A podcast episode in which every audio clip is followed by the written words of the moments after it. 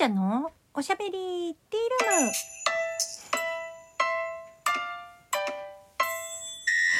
ちょっと BGM が食い気味だった。はい、えー、9月19日月曜日きょうちゃんのおしゃべりティールーム。始まりました。えー、実際にはあ実際にはっていうかおしゃべりティールーム的には86回になるのかな？なんですがなんとなんとこれがですね100回目のトークらしいです。ありがとうございます。なのでなんかトーク100回おめでとうみたいな画像が出てたのでとりあえずあの今日の画像はそれにします。えー、そしてですねえー、なんですがえっ、とまあね最近定番になりつつあるこちらの龍神カードをまた引いてみたいと思います。もうちょっと12時過ぎたのではい、えー、本日の私のラッキーフードは何だろうな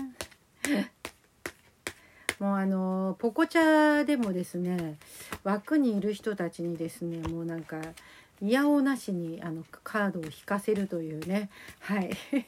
どっちにしても鬼畜枠って思われてるかもしれないんですけれどもはい。あのーまあでもそれでもなんか結構そのカードが当たってるっていう人もいますしね。うん。さあ何が出てくるかな？よしこんなもんでいいかな。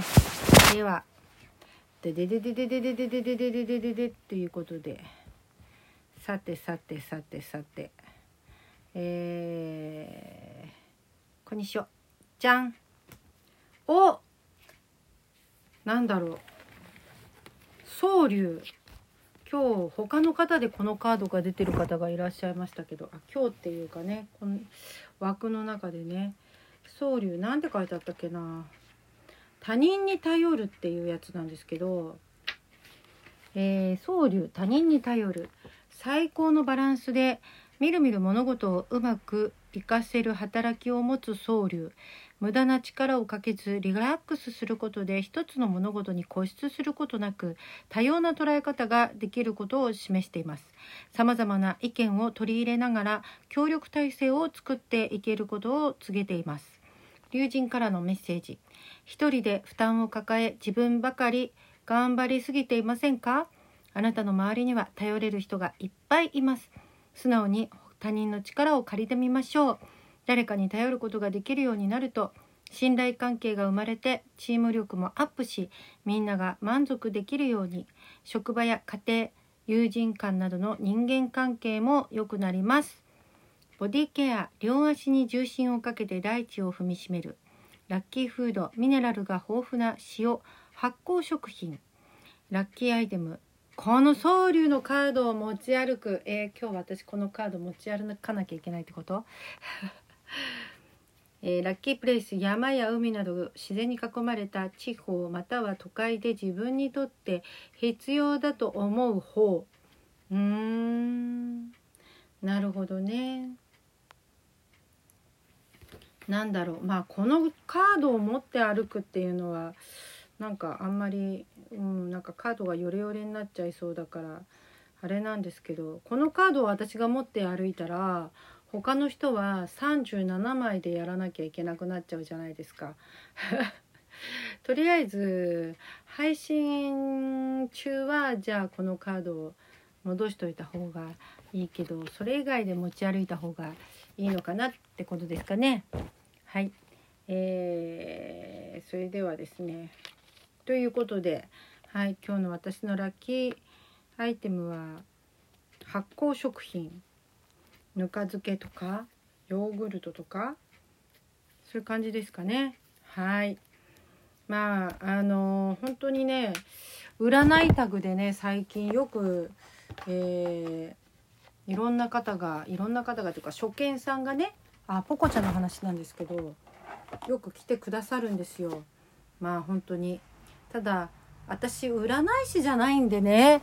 あの悩み相談いいですかとかって言われちゃうとちょっとすいませんごめんなさいみたいなもうこうカードであのお答えすることしかできないんですって言ったらあのすぐに落ちられちゃったりとかしたんですけれどもね。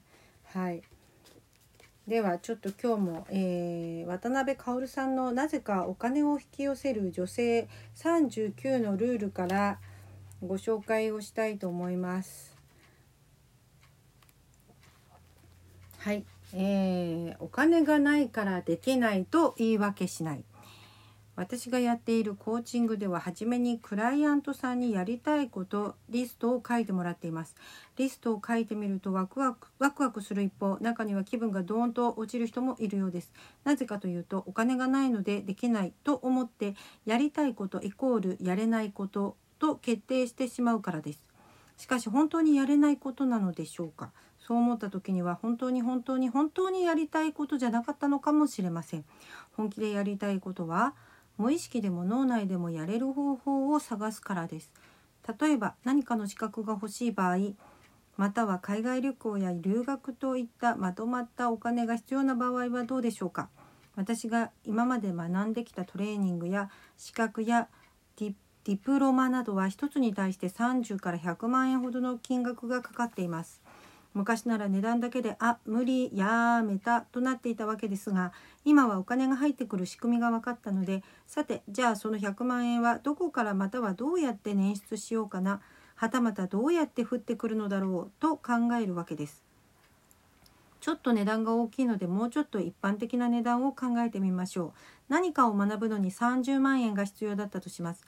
30万円イコール高いという図式はもうやめましょう。30万円どうやって捻出するかです。やるかやらないかやれるかやれないかではなくやると決めて決めることです。その上で費用の計算をしていきます。まずはその30万円を一気に払うのかそれともコツコツ貯めてから支払うのか。または蓄えが全くないので副業などをして30万円を貯めるのか。親から借りるのはどうだろう。夫にお願いして貯金を使うのか。天に向かって神様くださいと言ってみる。これも結果結構効果ありです。言った後は入ってくるのを心から信じるのです。方法論を探せばたくさんあるものです。そして資格を生かすという観点で考えてみるといつかその資格や学んだことそして得られたことなどはあなたの人生においてはすごい動機づけになったりビジネスになって元が取れたり大きな学びがあって行動力が上がったりなどなどいろいろな未来が見えてきます。ですから30万円の自己投資は決して高いものではありません。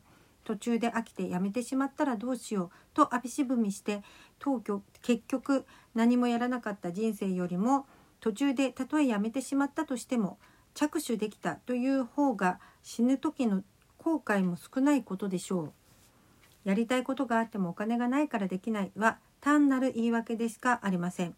本当にやりたいなら必ずやれるのです。月に1万円の節約と月に1万円余分にバイトするだけで10ヶ月で20万円貯金でき足りない分は過去の貯金で賄う。そうすれば30万円のハードルは低くなることでしょう。また受講費を分割できるところも多いので少しずつ支払いながら学ぶこともできます。自分の精神衛生上で良い方向いている方を選べばいいのです。しかし何にしろ費用をしっかり計算することも必要。やみくもに後先のことを考えずにお金を使うのはお勧めしません。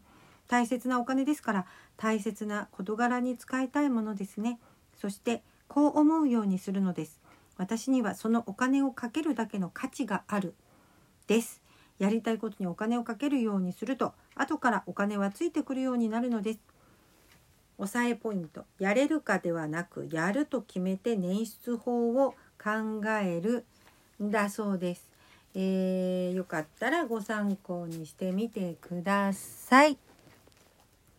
渡辺薫さんのなぜかお金を引き寄せる女性39のルールからご紹介させていただきました。